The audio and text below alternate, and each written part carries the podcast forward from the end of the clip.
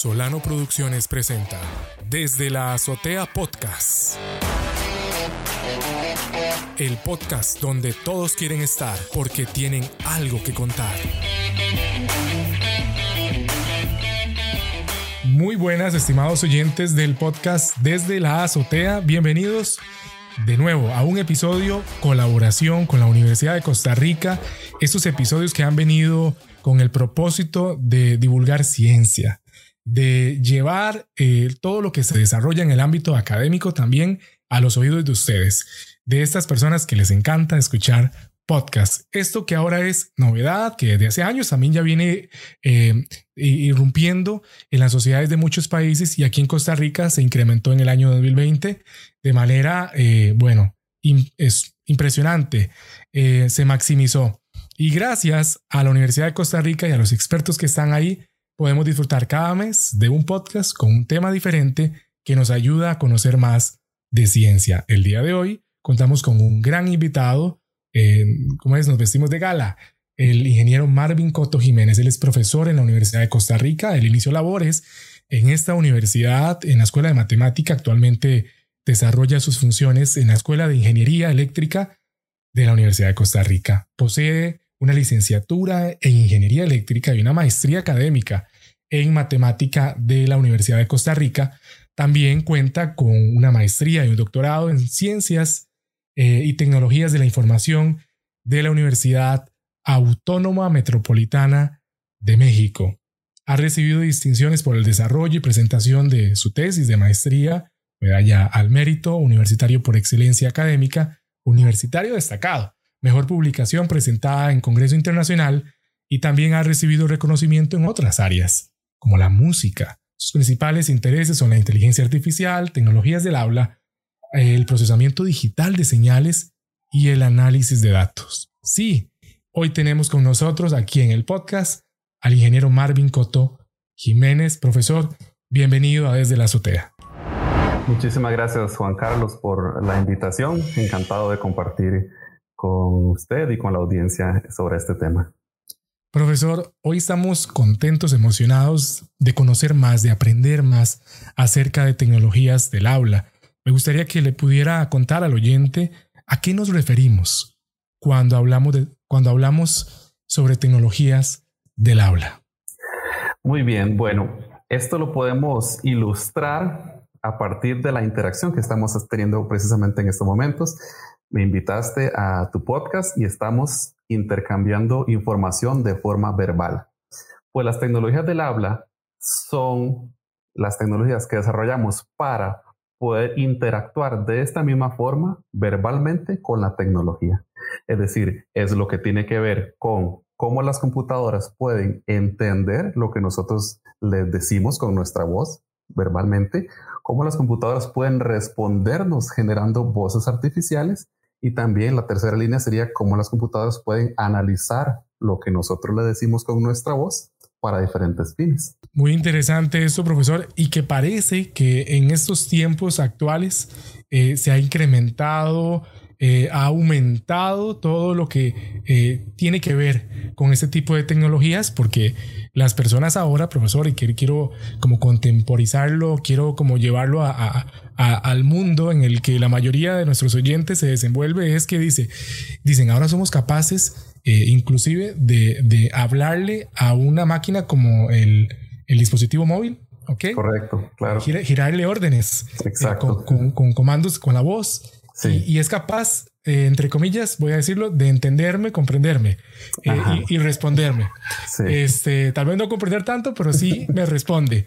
Eh, algo que quizás hace unos años atrás ni siquiera pensábamos que podía una máquina tan portátil como un dispositivo móvil poder hacerlo. Inclusive algunos desconectados de la internet pueden hacer eso. Es sorprendente. Sí, este, definitivamente. En realidad es un problema muy complejo. O sea, el hecho de que la tecnología entienda lo que nosotros hablamos es un problema muy complejo porque es que esta facultad que nosotros tenemos de hablar se ha dado, pues, es producto de millones de años de evolución, eh, bueno, de nuestro aparato fonador con el cual emitimos los sonidos, también de nuestra escucha. Y hay muchísimos aspectos culturales que pues, nos han dado lo que hoy eh, hacemos con el habla. Y es que también eh, hay muchos aspectos relacionados. Cuando uno piensa en esto y cuando uno habla de reconocer habla o generar habla, normalmente eh, tal vez el primer objetivo es el mensaje, que es exactamente lo que está diciendo, pero también la forma en que decimos las cosas lleva también un mensaje. Es más, de hecho, eh, el acento, ¿verdad? Hablamos de una forma que es como una huella digital del acento de donde provenimos, ¿verdad? Incluso la edad, de la edad que tenemos también influye en la voz, ¿verdad? Y las, si las personas no me están viendo en este momento, si es la primera vez que escuchan, pues tienen una idea que es aproximadamente, normalmente es, es bastante acertada, de, de, incluso el género, la edad de la persona que les están escuchando en estos momentos. De igual forma, hablamos con ciertas emociones. Eh, además de que, pues sí, comprender los mensajes verbales eh, conlleva el hecho de que el idioma, las lenguas, son algo que evoluciona. Así que cada vez se va incorporando términos nuevos, hay como formas de hablar particulares que se van incorporando, ¿verdad? Palabras nuevas y todas esas cosas. Entonces el reto de que las computadoras se mantengan al día entendiéndonos, pues es un, es un reto permanente, ¿verdad? Es un desarrollo y una investigación permanente prácticamente. Sorprendente, profesor. Tal vez eh, nos gustaría solicitarle, pedirle que nos pueda hacer tal vez un resumen de la evolución de las tecnologías del aula durante esta última década, ¿verdad? ¿Qué tal? ¿Cómo ha ido evolucionando? Sí. Eh, ¿Qué nos ha dejado esta última década? claro.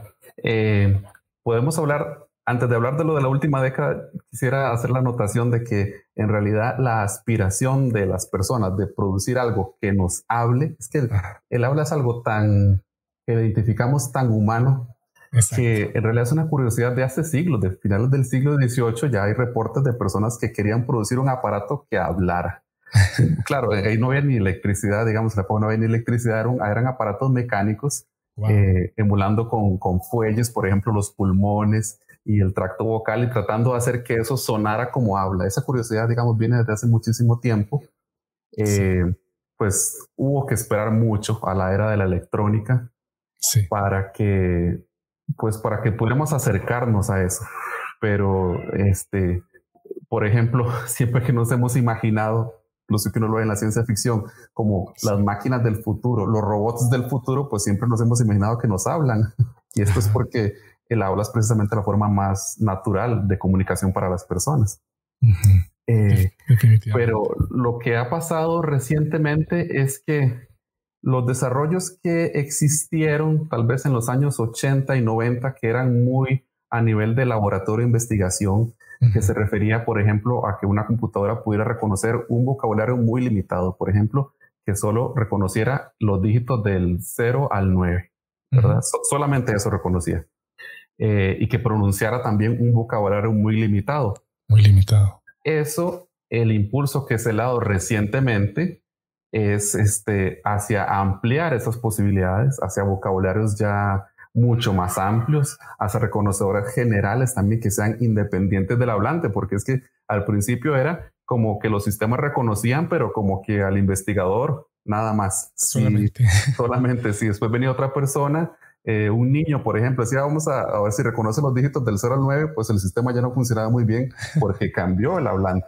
Entonces, lo que ha pasado recientemente es que el desarrollo se ha unido naturalmente al área de la inteligencia artificial porque este, pues tiene todas las características de un problema de inteligencia artificial en el sentido de que nosotros cuando pronunciamos una palabra o una frase, nosotros nunca lo hacemos de la misma manera, siempre hay pequeñas diferencias. Entonces estamos reconociendo algo, o sea, estamos pretendiendo que la computadora nos entienda algo que no es una constante, no es como enviarle, por ejemplo, una palabra fija, sino que es una señal, es información que siempre es diferente, aunque el contenido, el mensaje sea igual, pero tal vez hay ligeras variaciones en el tono, en la energía de esa señal.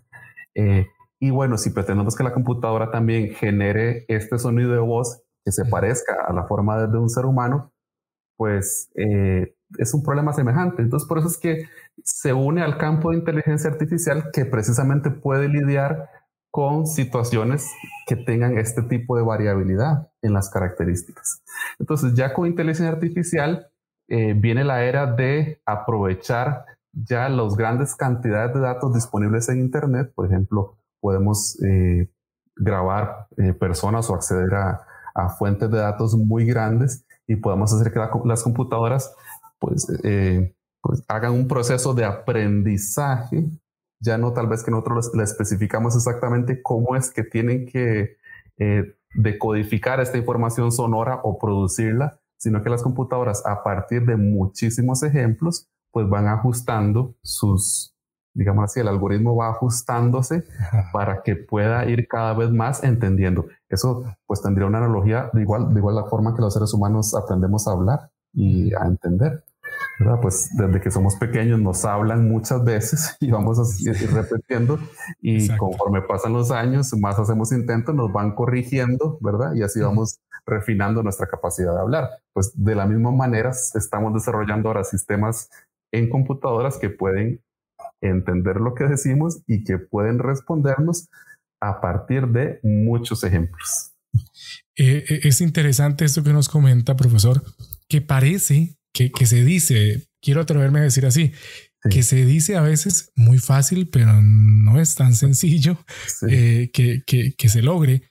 Y, qué interesante esto que nos comenta de este afán, podríamos llamarle este interés del ser humano por lograr efectivamente eh, crear este tipo de tecnologías desde hace muchísimo tiempo atrás.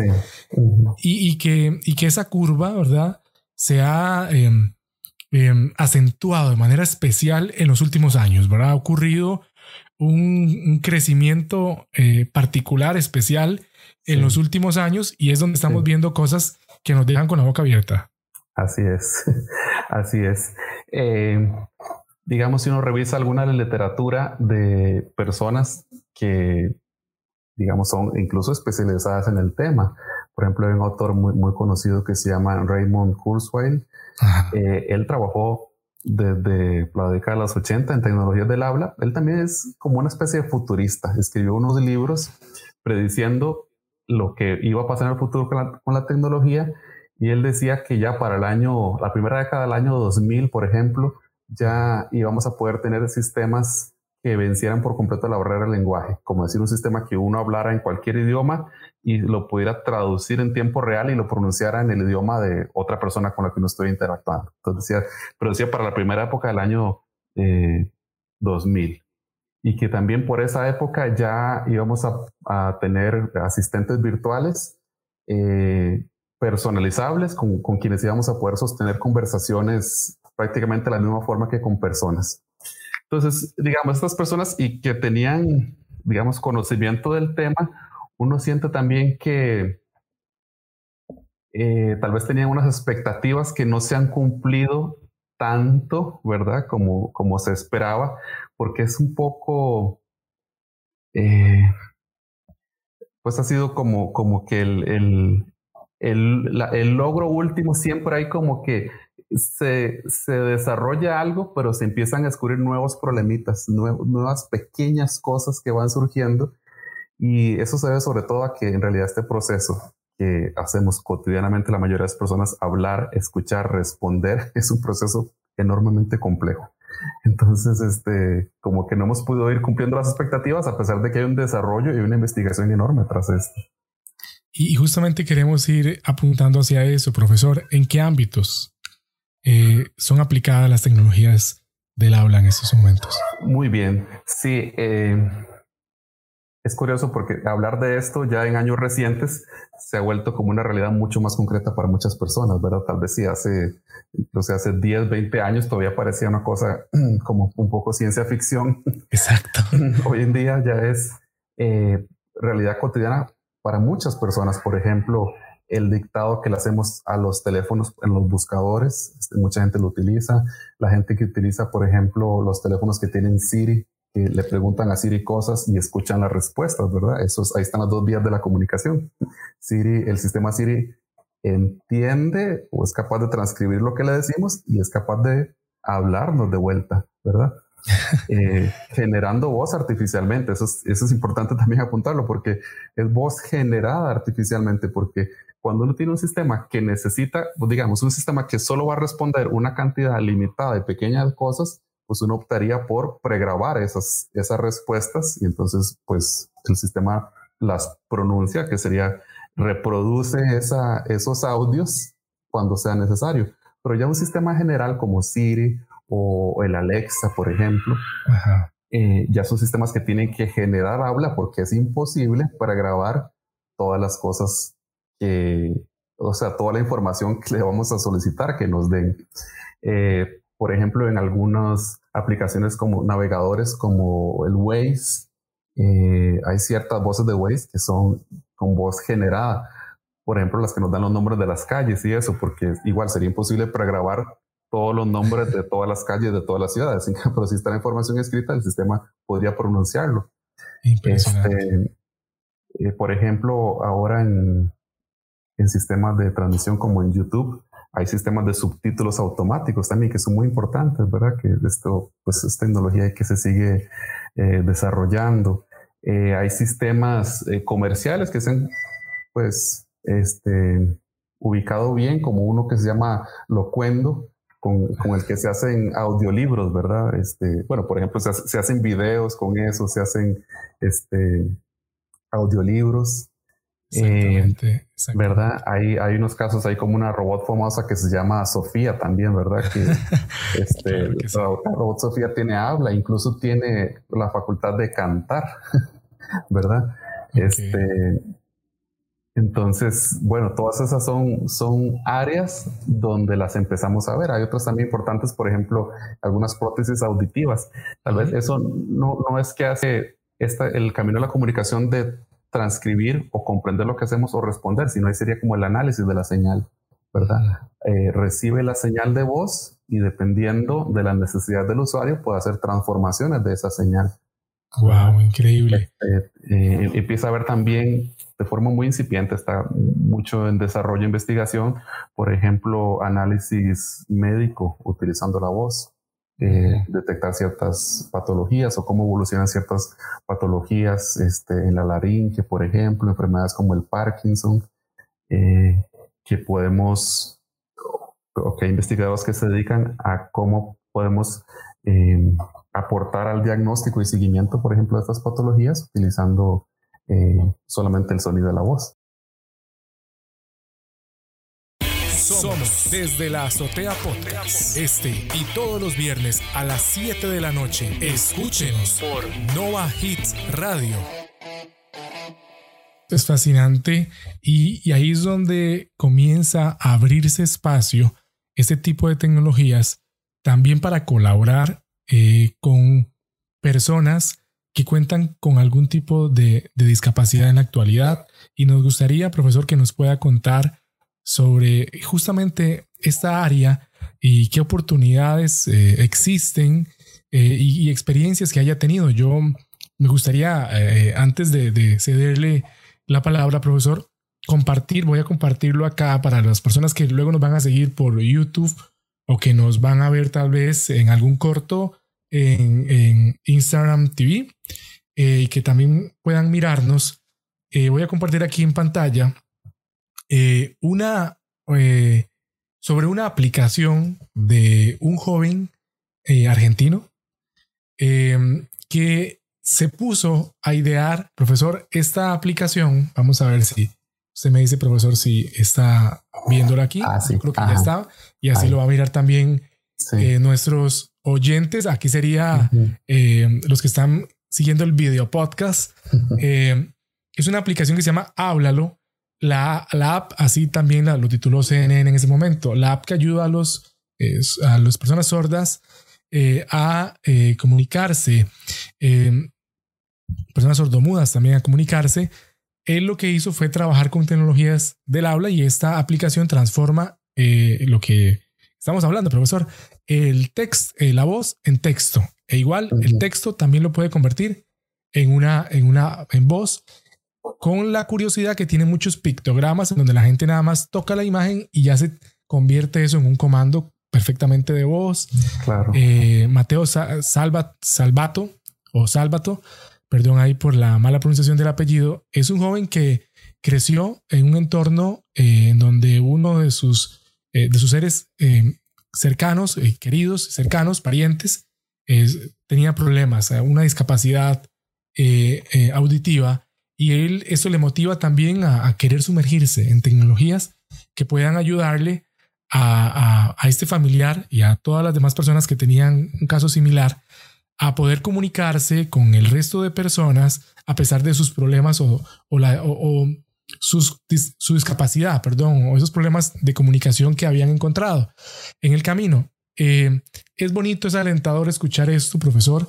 Nos gustaría que también nos pueda comentar sobre experiencias, tal vez similares a estas, cercanas, que usted haya trabajado, eh, que usted haya impulsado, que haya observado y sobre qué oportunidades también podemos eh, encontrar. Eh, creo que hay un gran, es un gran momento para generar este tipo de, de oportunidades, de aplicaciones, para que más personas puedan beneficiarse y puedan vivir dentro de una sociedad que no es del todo inclusiva, y que necesitamos este tipo de aplicaciones o de tecnologías ya eh, de forma aplicada para lograr integración en, toda la sociedad.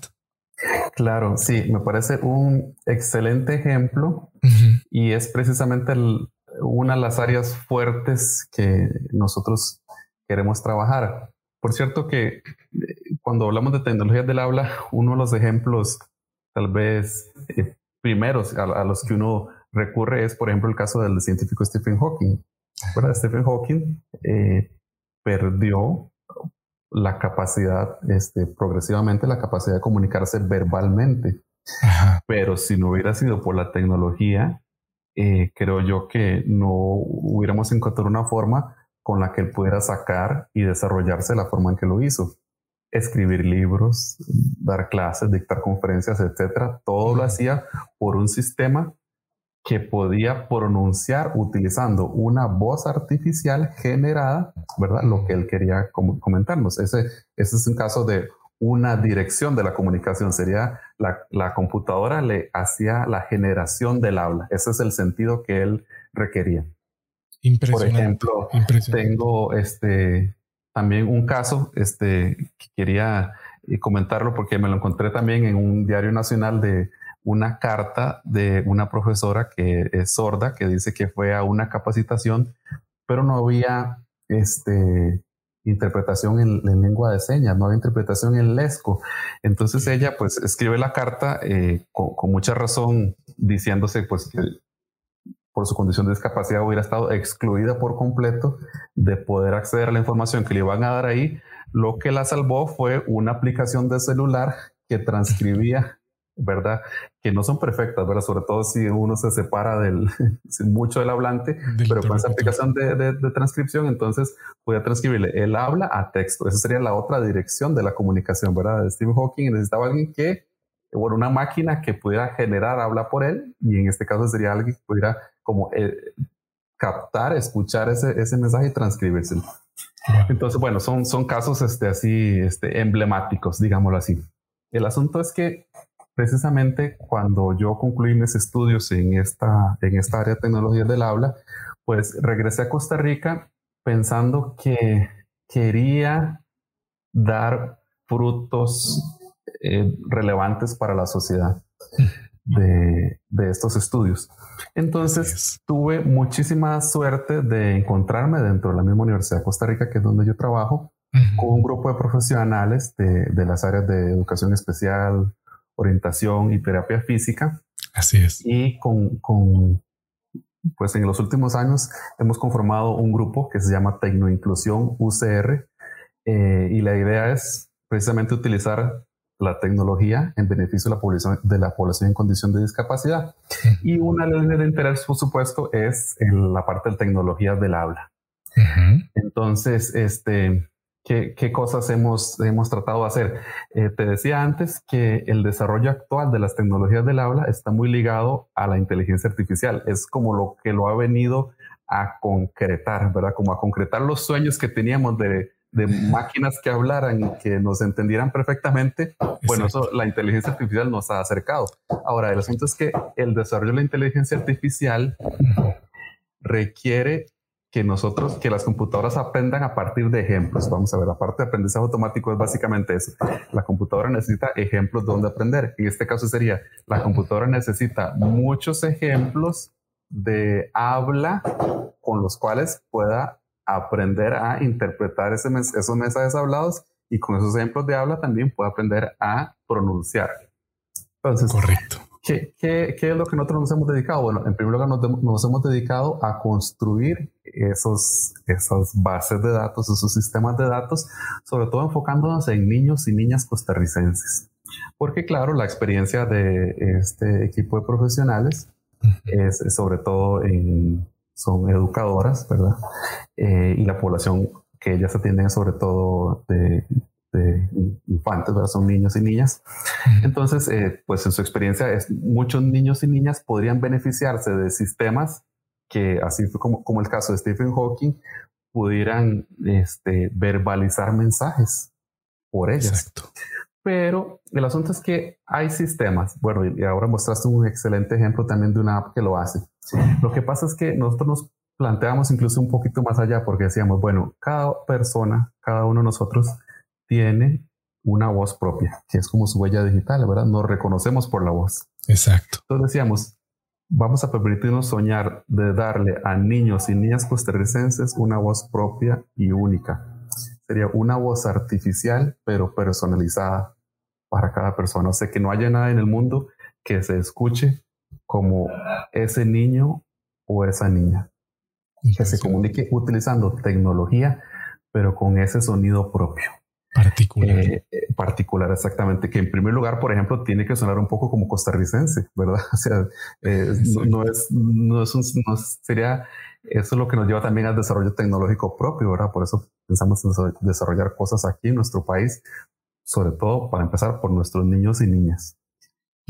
Que, si se van a comunicar utilizando tecnología, retomando como el caso de Stephen Hawking, eh, que, que, por cierto él tiene una voz en inglés muy neutral, ¿verdad? Él es inglés, pero tiene una voz como un inglés ahí como neutral. Él llegó a identificarse con esa voz. Después incluso se le, le ofrecieron cambiarla por una más natural, pero él decía, no, ya esta es mi voz. Ya, así es, precisamente se identificaba él también con esa voz y no la quiso cambiar. Bueno, pues, eh, pues así quisiéramos esas voces que fueran como esas huellas digitales de niños y niñas costarricenses. Pero claro, eso nos lleva también a, a muchos otros requerimientos, porque decimos, bueno, si ya le damos una voz única a un niño o una niña, por ejemplo, que tiene siete años, bueno, ¿qué va a pasar cuando tenga 10 años, cuando tenga 15?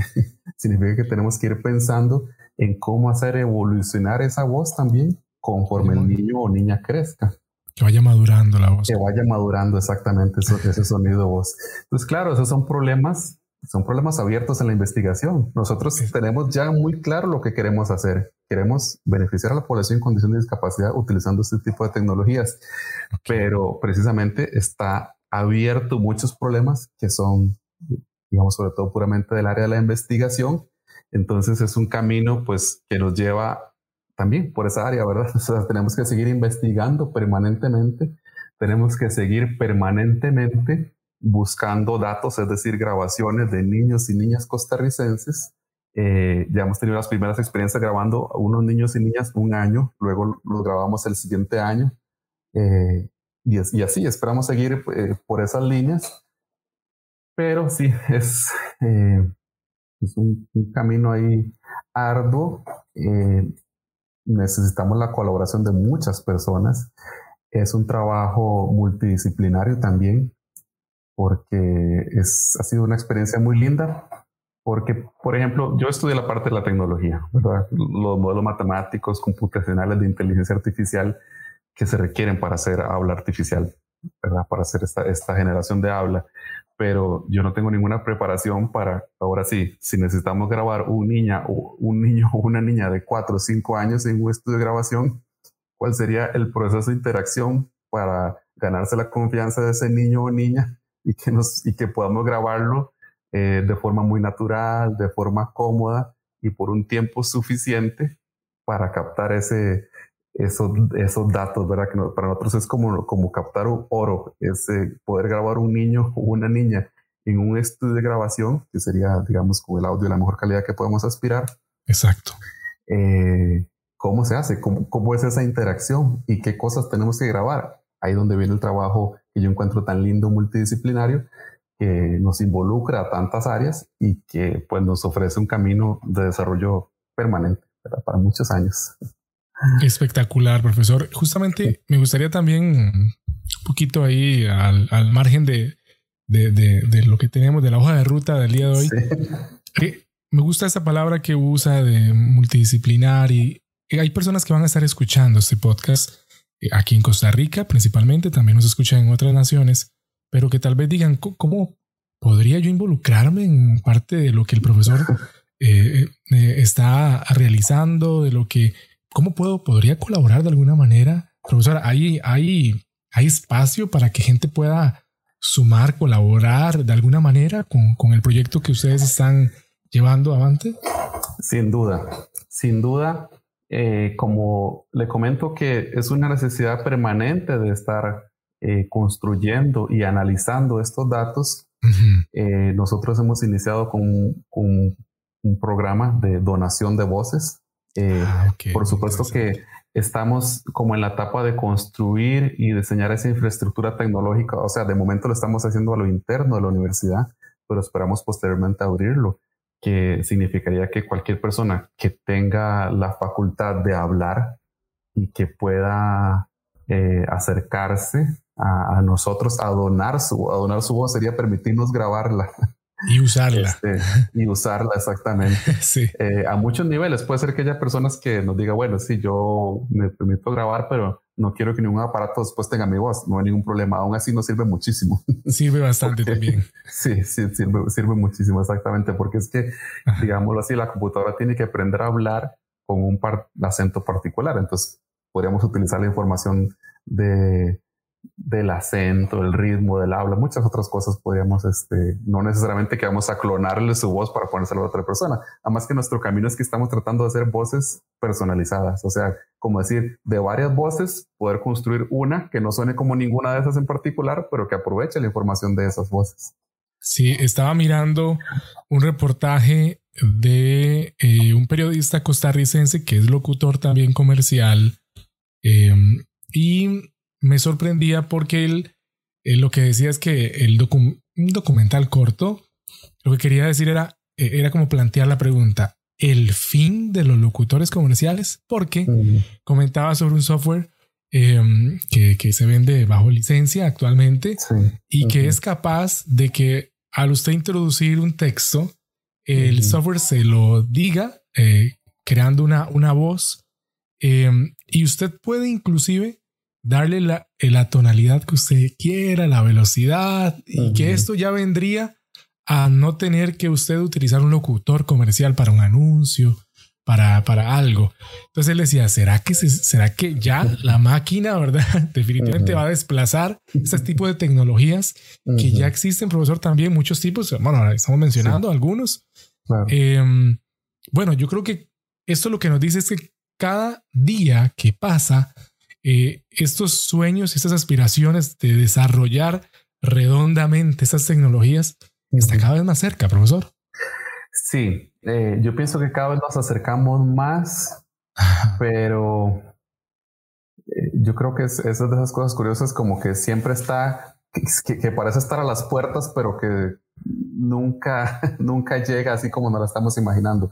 Ahora, pues sí, es una realidad que en este momento estamos hablando de, las voces, pero así muchas otras cosas se plantean también. Bueno, ¿será que las computadoras ahora que se están desarrollando, los campos de la inteligencia artificial para, pues sí, empiezan a ejecutar tareas incluso mejores que los seres humanos, digamos, tienen un desempeño eh, en, ciertas tareas superior, ¿verdad? Eh, entonces, digamos que sí se asoma la posibilidad. Lo que pasa es que digamos, en mi experiencia, siento que no está tan cerca. Es decir, a lo mejor hay un sistema que sí, que funciona, digámoslo así, pronunciando un texto y que podría reemplazar un locutor, pero para ciertas Exacto. Eh, ciertos escenarios, nada Ciertos escenarios bastante controlados, exactamente, ¿verdad? este, por ejemplo, hace un, desde hace un par de años se, anunciaba una aplicación a la que uno podía decirle, este, sáqueme una cita en, no sé, una barbería o en, ¿verdad? Y eso se anunció hace un par de años, ¿verdad? Eso, pues apenas ahora está resultando, pero y ya dicen, sí, eh, lo, lo, va a hacer, pero solamente puede pedir un par de, de, cosas muy específicas, ¿verdad? y tal vez si en la interacción verbal ya se complica un poco, eh, ya no funciona. Entonces, eh, yo pienso que para escenarios muy específicos, a lo mejor sí podemos encontrar cosas, pero pienso que todavía lejos de, de sustituir a, a una persona en un, pues en, un oficio como este, tal vez eh, de locución. Justamente queremos ir para a, un punto que marca la parte final de este episodio, profesor, y, es conversar sobre este tipo de, tecnología eh, que podremos disfrutar, podremos ver, eh, apreciar a nivel país y a nivel internacional, pero en un futuro. O sea, que ya se vislumbra, que uno dice, lo único que falta son estas cositas aquí en el área de investigación, pero que van a llegar, que en concreto llegan. ¿Qué, ejemplos podríamos eh, hablar, profesor? Eh, ah, yo ahorita, mientras que usted nos va a dar la respuesta para al final poder compartir también algo en pantalla de, de, una tecnología que estuve observando de unos eh, colegas científicos en Japón que estaban intentando desarrollar un sistema capaz de emitir eh, eh, voz, eh, como un mecanismo que algún, algún momento puedan adaptar en, algún robot y que pueda funcionar de manera que, ese robot emita voz, pero con un sistema muy similar al humano, con tipo cuerdas vocales y todo. Bueno, Ahorita de momento básicamente intenta decir sílabas, pero, pero, y voy a ver si puedo ponerlo en pantalla mientras que escuchamos lo que usted nos comenta, eh, de que vamos a ver a nivel, ¿qué podremos ver a nivel concreto?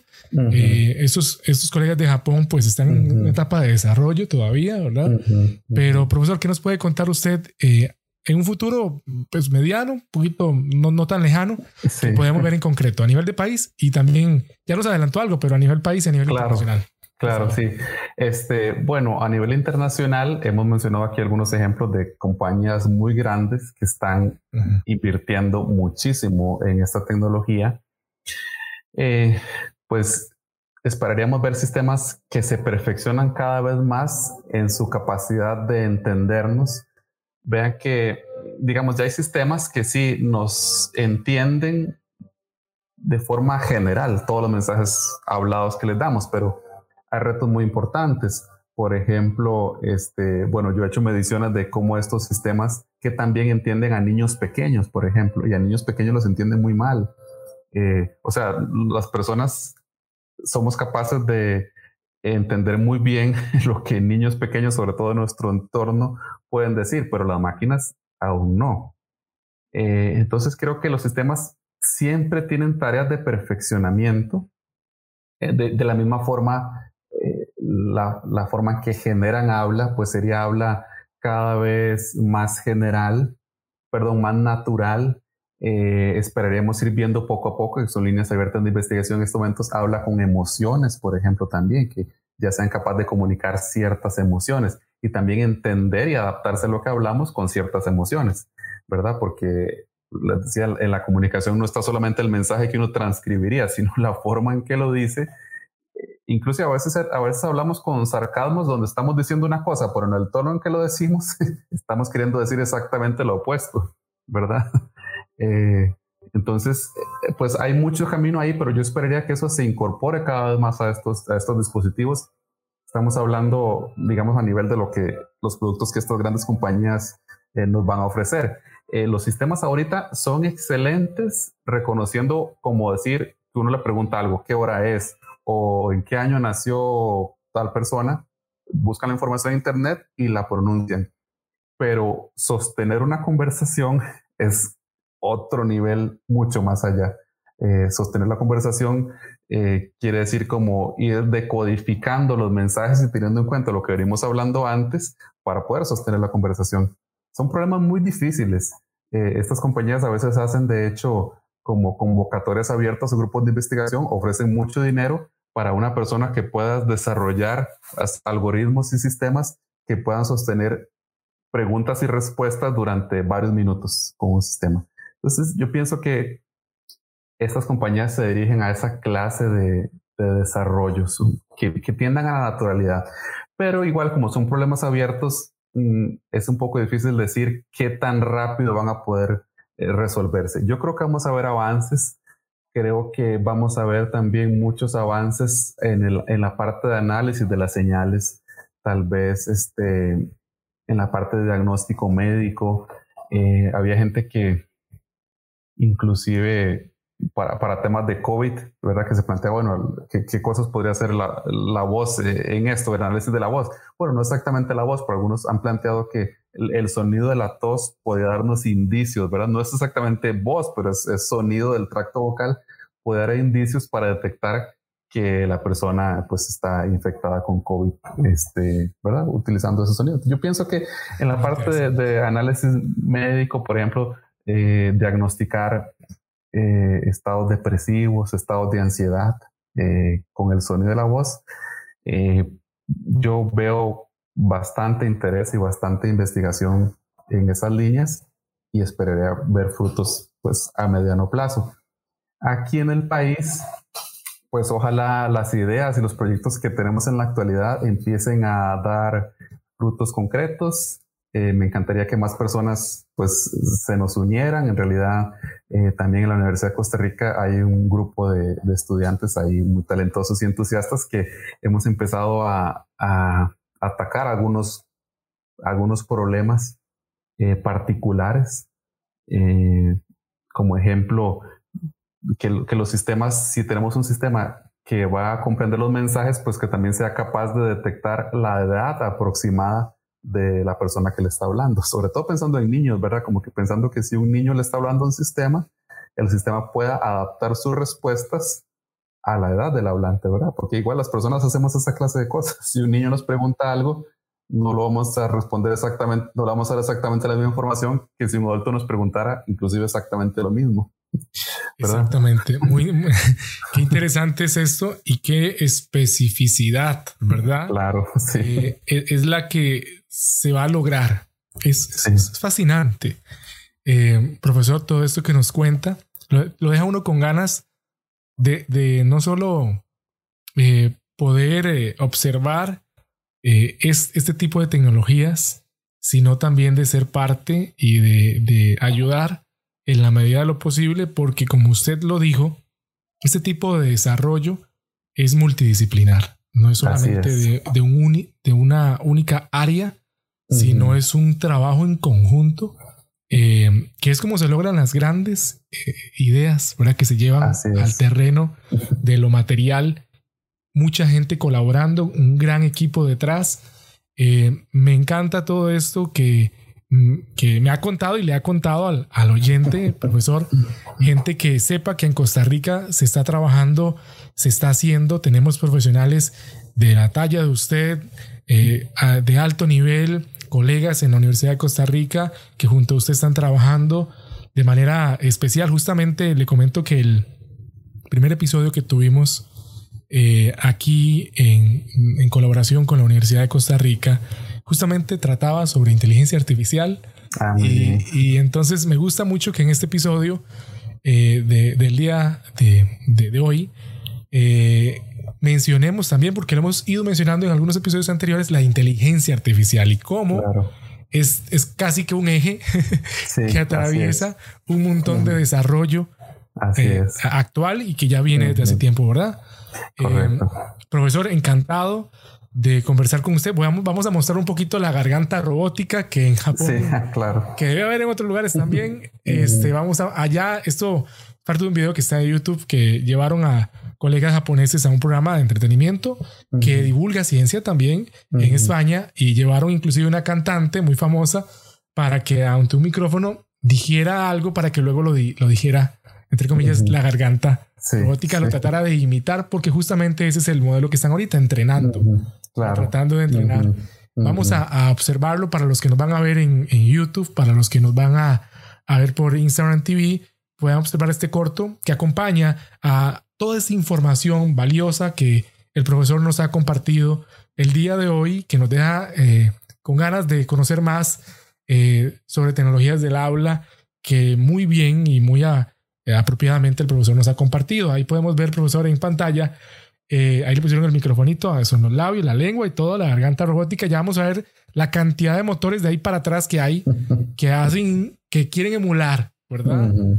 Eh, vamos a, correr el video un momentito. Está en cámara un poquito lenta para que no vaya tan rápido y ver cómo, e, cómo existe desarrollo en muchas áreas, profesor, del mundo para eh, perfeccionar tecnologías del habla, crear estructuras que ayuden, ¿verdad?, en el desarrollo. Ahí podemos ver esta garganta robótica de momento, que es lo que pueden mostrar. Creo que hay cosas que tampoco se pueden mostrar eh, y uno lo comprende, pero eso es lo que ellos pueden mostrar y el conjunto de motores que, se, que van a moverse para que pueda emitir un sonido. Un, poco, un poco gutural también, es que, que suena muy claro, ¿verdad? Pero es sorprendente y fascinante lo que, profesor, el futuro eh, nos depara eh, en términos de tecnología que viene a facilitar eh, la vida del ser humano, profesor. Así es. Sí, este, aquí lo que lo están tratando de hacer, digamos, ya a nivel concreto de un hardware es complejísimo porque esto que nosotros hacemos es naturalmente de hablar es un sistema biológico que ha evolucionado ¿verdad? A lo largo de millones de años, desde que tenemos pulmones, digamos, desde que los primeros seres tuvieron la facultad de respirar, pues ya hay eh, la capacidad de emitir sonidos, ¿verdad? Que el sonido es, es aire, es vibración de aire. Eh, entonces es un sistema complejísimo que nosotros tenemos aquí y además la parte cultural, que es esta forma particular que tenemos de hablarnos, por ejemplo, nosotros aquí eh, desde Costa Rica, eh, está la parte biológica que hay que imitar y está la parte cultural también, un problema complejísimo. Profesor, bueno, vamos a, ahí dejar de compartir la, imagen.